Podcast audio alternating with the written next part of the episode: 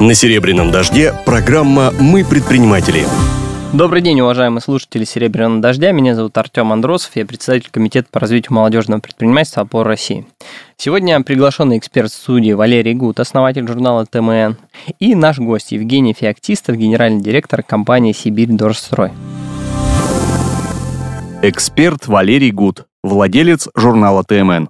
Гость в студии Евгений Феоктистов, основатель компании «Сибирь Дорстрой».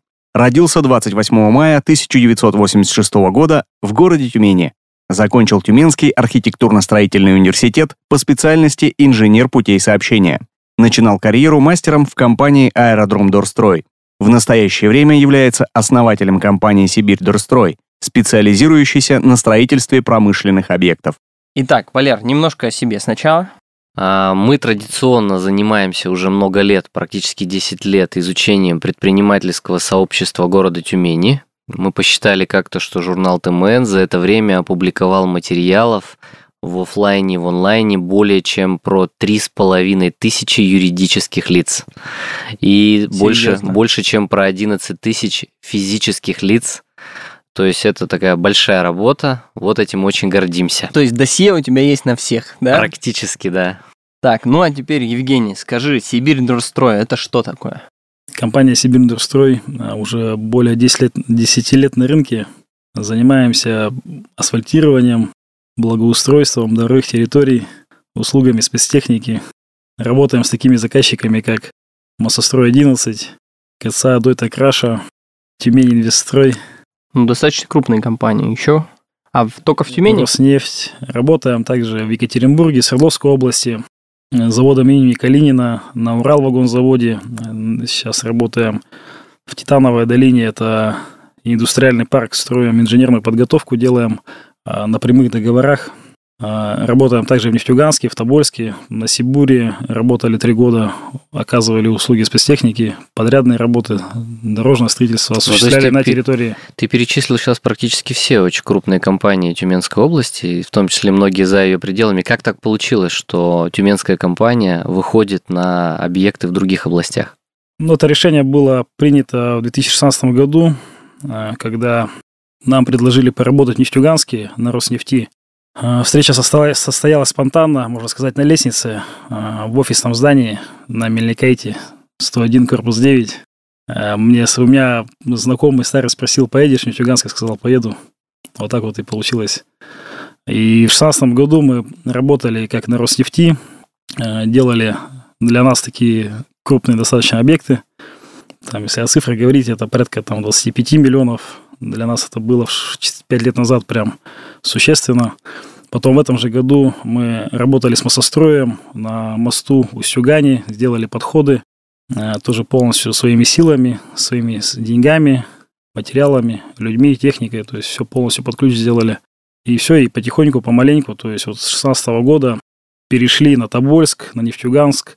В 2018 году перешли на Екатеринбург. В Екатеринбурге э, строю, работали на таких объектах, как э, стадион «Юность», там находится Дацук-арена, ледовая, а, ледовый дворец хоккейный. А, с, это а, стадион «Юность» находится возле Гринвича на 8 марта, по-моему, или на Малыша, улице в центре города. С этого начинали, потом трансконтейнер пошел, и вот так вот потихоньку, помаленьку. Сейчас в 20 в 19 году уже начали, стали работать с гособоронзаказом в Екатеринбурге. Это завод имени Калинина. А, там, где производят э, С-200, С-300, а, ракеты, установки. Вот. И в 2020 году уже начали работать с Уралвагонзаводом, там, где в Нижнем Тагиле, там, где танки производят. Какой плановый показатель по выручке в этом году? Планируем в этом году закрыть 300 миллионов, и в 2021 году уже еще 700 миллионов. То есть амбициозные планы вырасти до миллиарда? Да, до ярда. И сейчас стратегию пишем на 2020, на 20 2030 год. 30 миллиардов планируем. Но 30 миллиардов это сегодня больше, чем мостострой 11 -го. Ну, я думаю, у них в 30 году будет еще больше. Но за счет, за счет чего, как ты думаешь, у вас может это получиться? Сейчас прописываем ключевые КФУ, ключевые факторы успеха прописываем направление, по каким будем двигаться, то есть это услуги спецтехники, э, строительные работы и дорожные работы, то есть общестроительные работы, то есть три направления основных. И то, что нам прирост даст, это работа по всей стране. Самое главное выйти из регионов, то есть и работать а, без территориальных привязки. Плюс э, в нашем регионе у нас мы очень сильно зависим от сезонности, да, если говорить о асфальте.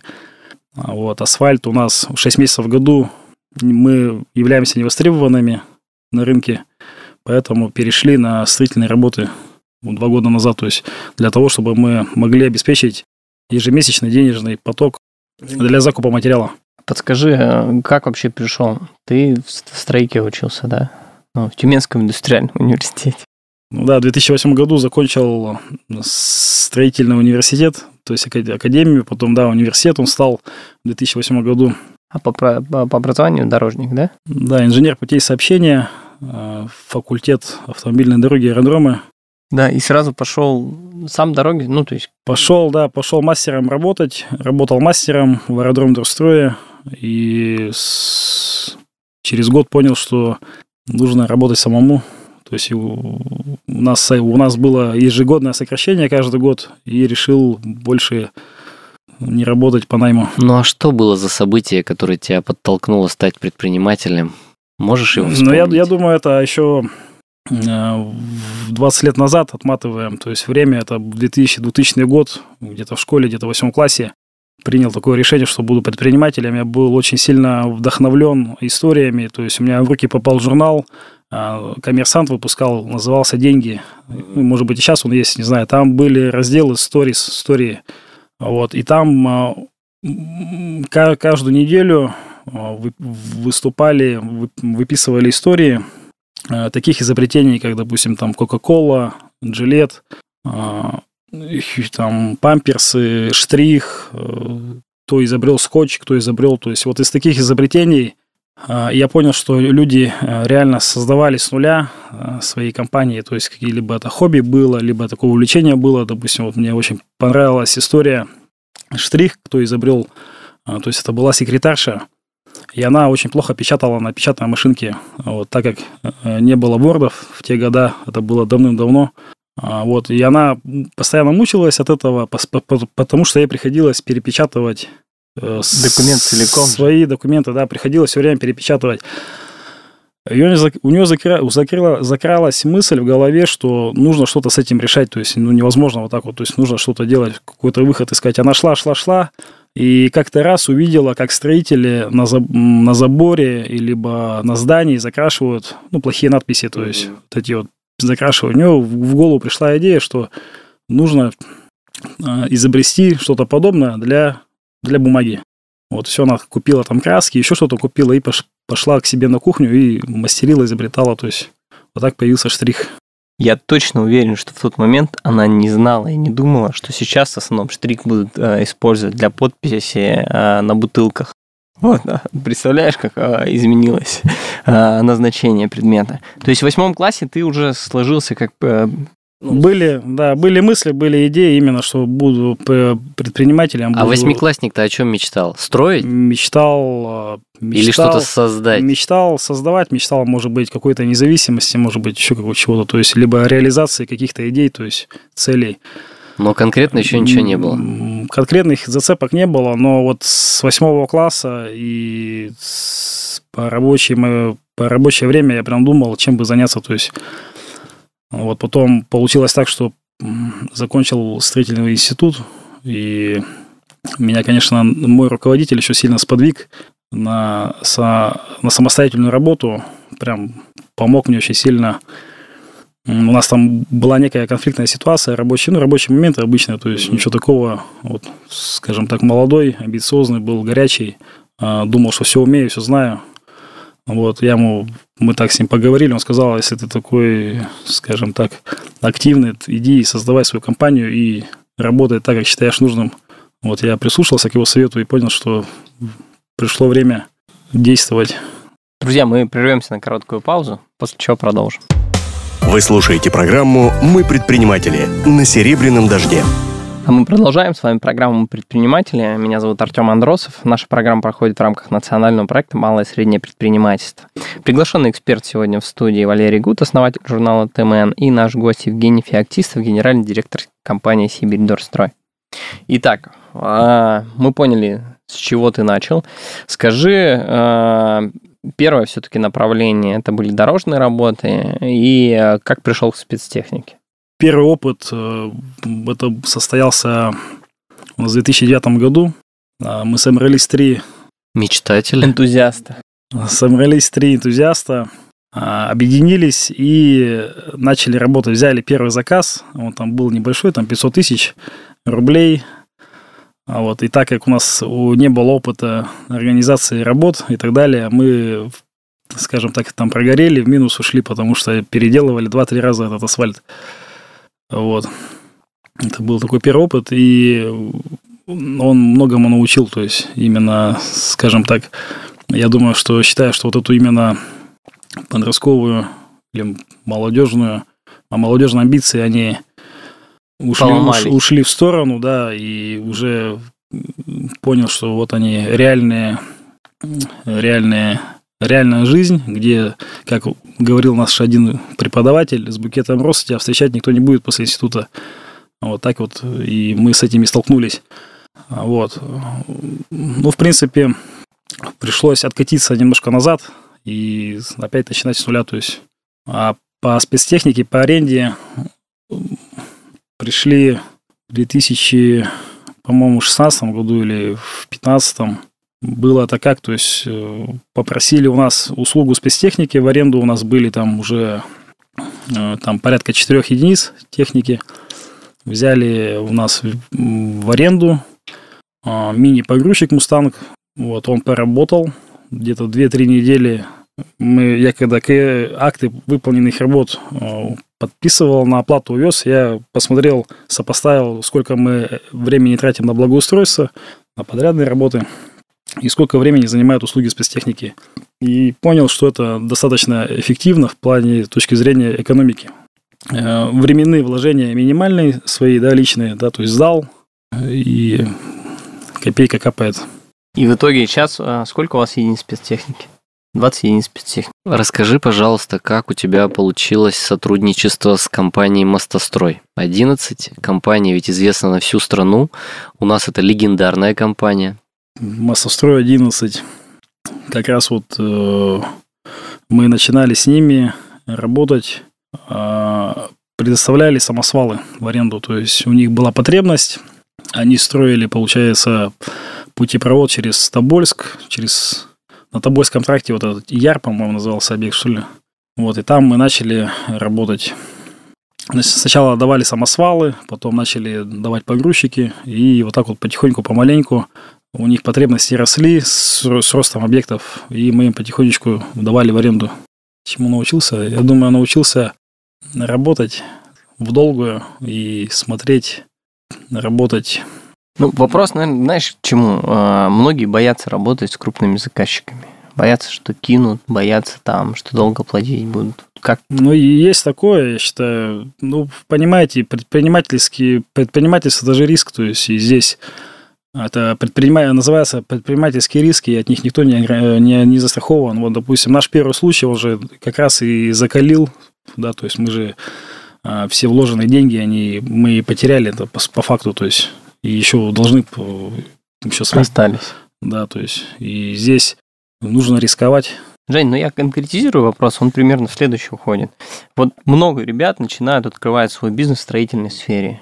А но большинство из них за пределы там условно 10 человек не выходит. Вообще в основном работают, ну, условно, там 2-3 бригады. У тебя получилось э, выстроить, э, поставить штат ИТР, а, взять э, достаточно большой гараж спецтехники, да. То есть за счет каких качеств ты смог это сделать? Ну, я думаю, что если так вот смотреть по опыту, то я думаю, что именно, на мой взгляд, это риск, то есть риск Не, ну кто-то, кто-то готов, рискует, кто-то, да. ну, кто-то, понимаешь, кто-то рискует одной бригадой, а кто-то 20 бригадами рискует. Тут просто граница чуть-чуть. Ну, чуть-чуть разная. Тебя, давай, вот я хоть инженер-строитель, но строил очень мало, практически ничего.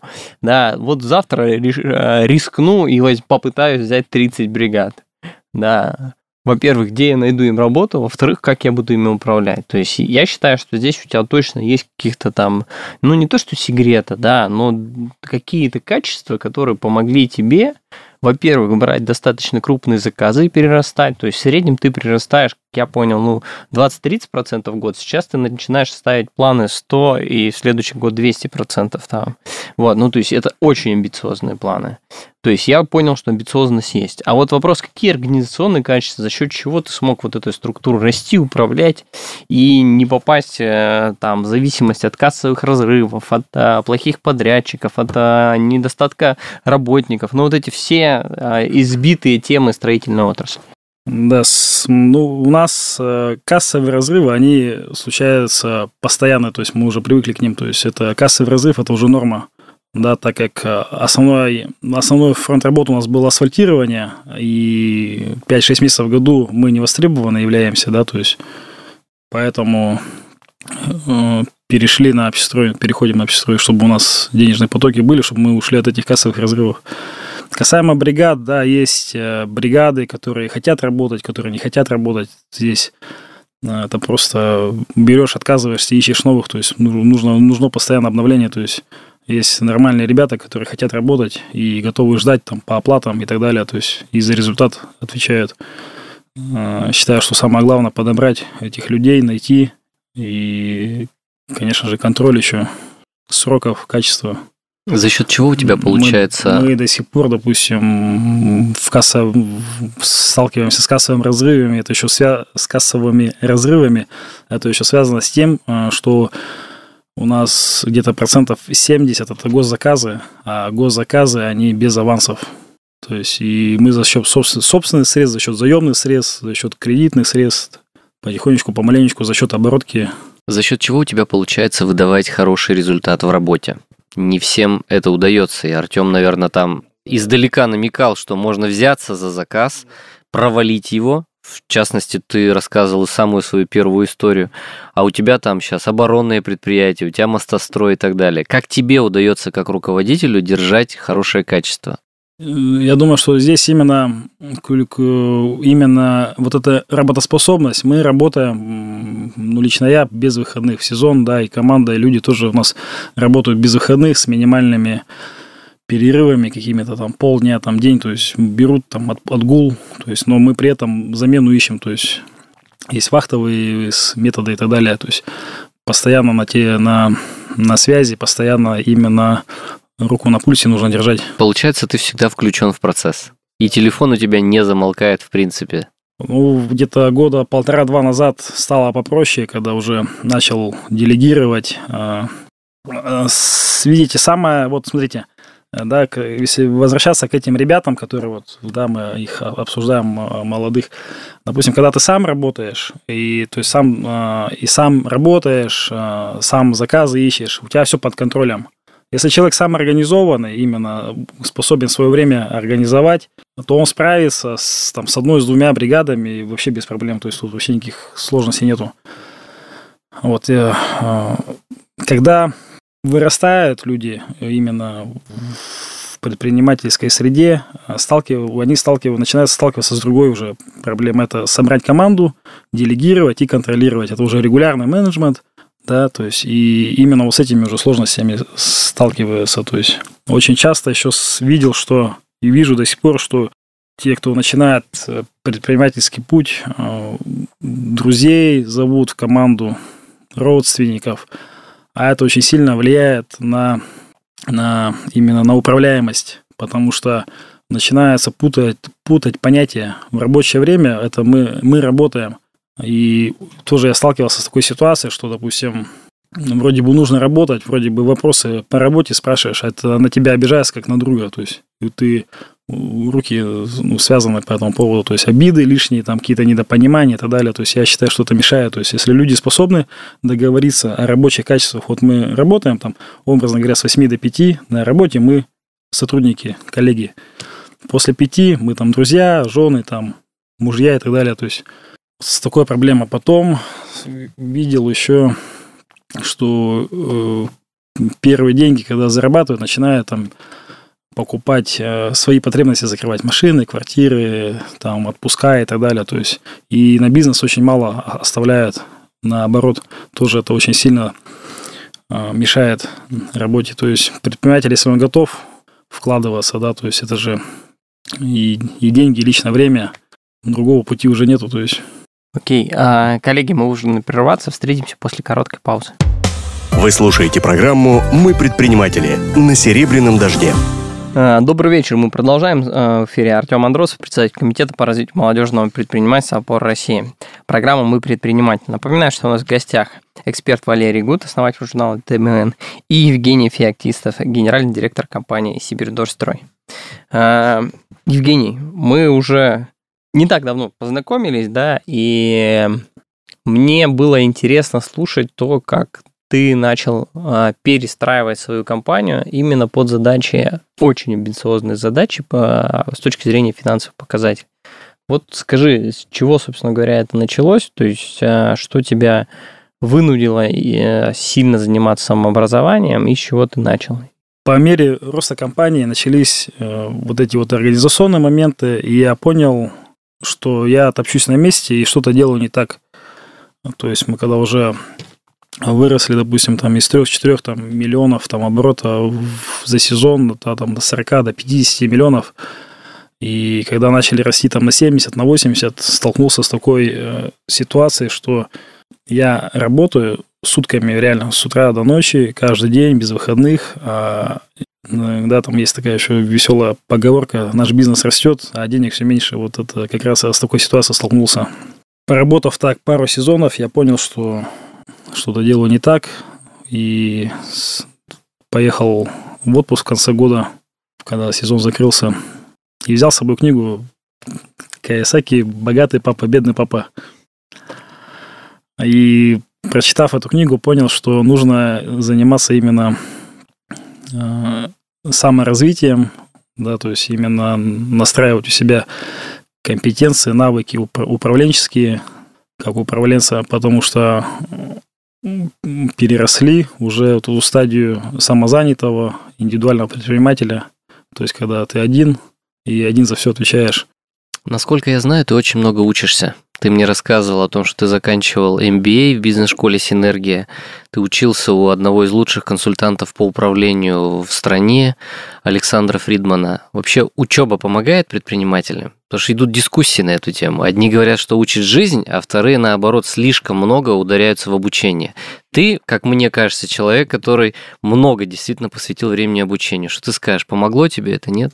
Да, на самом деле хороший вопрос. Здесь э, тоже я слышал очень часто вот эту э, риторику, что обучение, да, сейчас очень модно учиться, учиться, учиться, э, да, но нужно не забывать, что самое главное в обучении, на мой взгляд, что это свои знания необходимо внедрять на практике, на производстве. То есть одно дело, э, когда посидели, да, там лекции послушали, цветную бумажку получили в конце, и на этом все закончилось.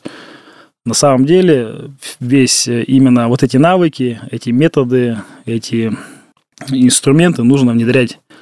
И самое сложное – это внедрение, то есть внедрение, потому что обучиться мы можем и за месяц, теории, теории нахвататься, но вот эту практика, то, что, да, там, как вот говорят, учит жизнь, здесь именно нужно внедрять это очень уходит очень много ресурсов, времени, сил, энергии, нервов. Что самое полезное ты взял из MBA? Самое полезное взял из MBA, а, что необходимо, если действительно а, настраиваться на рост, на серьезный рост и работать в масштабах страны, необходимо создавать в первую очередь эту команду, управление командой, стратегию, вот, то есть вот это самое главное, то есть я считаю, то есть стратегическое видение развития компании, да? Да, потому что когда да, там мы в лодке и не, не видим берега, куда плыть, то мы и приплывем непонятно куда. То есть, а когда ставятся четкое видение, четкие критерии, то уже можно спокойно детализировать и работать, и развиваться в этом направлении. Ты слышал теорию о том, что малый бизнес отличается от среднего и крупного всего лишь по одному фактору, то есть причинно-следственная связь с э, глубиной управления? Да, малый, малый бизнес, э, предприниматели, а, я по себе сужу, именно интуитивно работаем, интуитивно. То есть там, где пожар, мы бежим и его тушим. На самом деле, э, как вот и Александр Фридман учит, э, что нужно именно планирование. То есть у, у грамотного управленца таких пожаров просто не будет, потому что он, у него детализированы основные там бизнес-процессы, основные там правила и так далее. То есть и инструменты налажены – управленческие, там, как финансовые, так и именно управленческие, то есть коллективом, командой.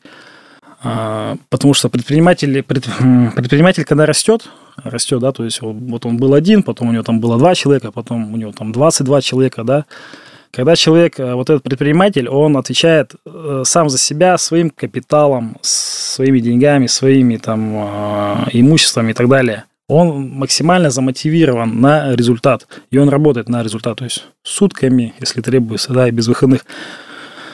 Но когда предприниматель начинает нанимать э, сотрудников, и он, допустим, это делает неграмотно, потому что ну, нету навыков у него, да, там, кому-то коммуникабельных там, или там еще каких-то, то есть навыков найма на работу, то очень потом сильно удивляется, почему я людей беру, а результаты падают.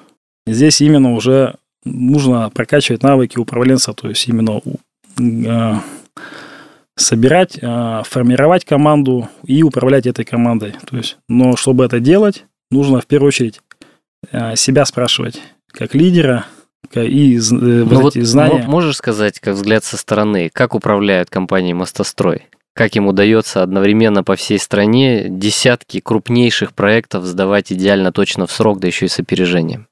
Да, это вот я в этом году прямо задумался этим вопросом. Хороший вопрос. Э, я думаю, что Николай Александрович, он очень эффективный управленец, э, и как они сдают за объекты раньше срока я всегда восхищался, особенно когда они сдавали Московский тракт, Мельникайте, потому что было с чем сравнивать. До этого работал там, допустим, аэродром Трустой, да, который там стрелу у нас сдавал там много-много лет Э, я думаю, что, что позволяет это ключевые, ключевые навыки, это скорость, то есть стандартизация, применение новых технологий, нового оборудования, планирование и формирование и управление командой. Я, насколько понял, ты тоже несколько лет назад э, занялся э, стандартизированием бизнес-процессов. Дало это какой-то отклик? Ну и насколько получилось внедрить? Да, мы вот сейчас начали внедрять организующую схему, то есть расписали компанию на 7 основных блоков да, по теории Хаббарта. Нам помогал об этом Александр Самойлович. Когда мы начали, то есть мы прописали функционал должностей, прописали конечную цель должности, то есть каждого, то есть мы не привязываемся к, к фамилиям, да, сотрудникам, а именно к должности, то есть и по каждой должности прописываем основной функционал. То есть это был первый этап, да, мы проводим экзамены внутри компании среди руководителей, среди сотрудников на знание именно своего функционала, функционала соседа и так далее, и так далее. Вот. Следующий этап у нас уже мы еще с, э, будем внедрять автоматизацию, будем уже более глубоко прописывать бизнес-процессы и это все заводить на цифровую платформу. То есть ты еще хочешь сейчас а, платформой заниматься? Да, мне очень нравится опыт э, этажей, очень нравится опыт Додо Пиццы. То есть они... Ты прям изучал? Э, да, прочитал книгу вот Ильдара Хусаинова в январе вот этого года. Очень понравилось. Он пишет свой опыт, с чем он сталкивался, с какими трудностями он столкнулся 10 лет назад. А, в, в кризис они а, вот этот вошли 2009 года, да, там вот этот ипотечный, там пузырь и так далее. И по многим позициям я себя увидел сегодняшним 10 лет назад, как у, у Ильдара. То есть То есть ты на него равняешься сегодня, да? Мне опыт нравится, то есть, потому что я, это же не значит, что я там пойду сейчас и там риэлторское агентство буду создавать. То есть я хочу что-то сделать именно в строительной нише а есть отрасли. Еще кумиры среди предпринимателей. Кто впечатляет? Очень нравится опыт Владимира Степановича Шевчика. Очень импонирует, что такие знаковые объекты строят в нашем городе, такие как аквапарк, Столыпин бизнес-центр, торговые центры. Еще есть кто-то? Конечно, Николай Александрович Русу. А не тюменцев? Ну, обычно сейчас называют там Маск, Джобс. Ну, ты же уже упоминал Федора Овчинникова, Дода Пицца. Ну, я опыт, конечно, не читал, да, но отчетность, допустим, то, что они за 2019 год 20 миллиардов привлекли, а, то есть оборотка у них была 20 миллиардов, учитывая, что пицца – это чек достаточно низкий, то есть там 700-800 рублей средний чек, это достаточно серьезный показатель. Ну, на сегодняшний момент выручка Дода Пиццы больше, чем у Мостостроя 11 Более того, они уже заявили планы выхода на IPO, то есть чем-то вы похожи. Ты тоже заявил уже миллиардные обороты. Ну, амбиции. Э, я приезжал к Федору в 2013 году, когда был финалистом молодого а, бизнес-успеха, и мне э, Федора поставили наставником. И я в 2013 году поехал в солнечный город Сыктывкар, собственно говоря, вообще о нем ничего не знал. И когда мы сидели в Сыктывкаре, в пиццерии, а в тот момент у них было 6 пиццерий их, и вообще 16 по России, да. И когда Федор сидел и рассказывал, что в 2020 году у нас будет тысяча пиццерий, а, ну, мягко говоря, ему не верилось, да. Но при этом я искренне там фанат предпринимателей, мне хотелось верить. И я там с открытым ртом слушал и смотрел все, и думал, да, чуваки, я буду безумно счастлив, если у вас получится. При этом большинство людей, с которыми ты общался, рассказывал про Федора, говорили, кто? Что? Тысяча пиццерий? Макдональдс? Да вы что? Вот, а теперь реальный факт, прошло 7 лет, и они обогнали он, эти показатели. Он на прошлой неделе опубликовал статистику, что Дода Пицца вошла в 100 самых крупных сетей, ресторанных сетей в мире, у них 60, 60 какое-то место. Причем это единственная российская ресторанная сеть. То есть все, он стал уже мировым брендом по факту. Меня радует а, то, что на сегодняшний момент Евгений уже говорит об автоматизации в строительном бизнесе. На самом деле это огромная проблема, с кем я бы не разговаривал, мало у кого внедрены CRM-ки, дай бог, хотя бы для автоматизации продаж, да, но если они все сидят на ГОСах, то тоже очень сложно. Но вот с точки зрения автоматизации написания платформы, я как понял, ты еще даже к франшизе хочешь подойти как-то. Франшизу, я думаю, мы будем развивать по услугам спецтехники и там по простым работам, такие как покраска, антикоррозийная обработка и так далее. То есть это простые бизнес-процессы, которые реально описать, оцифровать и ими реально управлять. Потому что если, допустим, какой-то завод строить или промышленную площадку, там очень много неизвестных, которые предусмотреть крайне сложно. То есть и стандартизировать это тоже, это уже следующий этап будет. В общем, на следующем этапе мы поговорим в следующий раз. Друзья, программа «Предприниматель» подходит к концу. У нас в гостях а, был Евгений Феоктистов, Валерий Гуд и ведущая Артем Андросов. Слушайте нас каждый четверг в эфире «Серебряного дождя» на 91.2 FM. Эм. Спасибо. До свидания. До свидания. Программа «Мы предприниматели».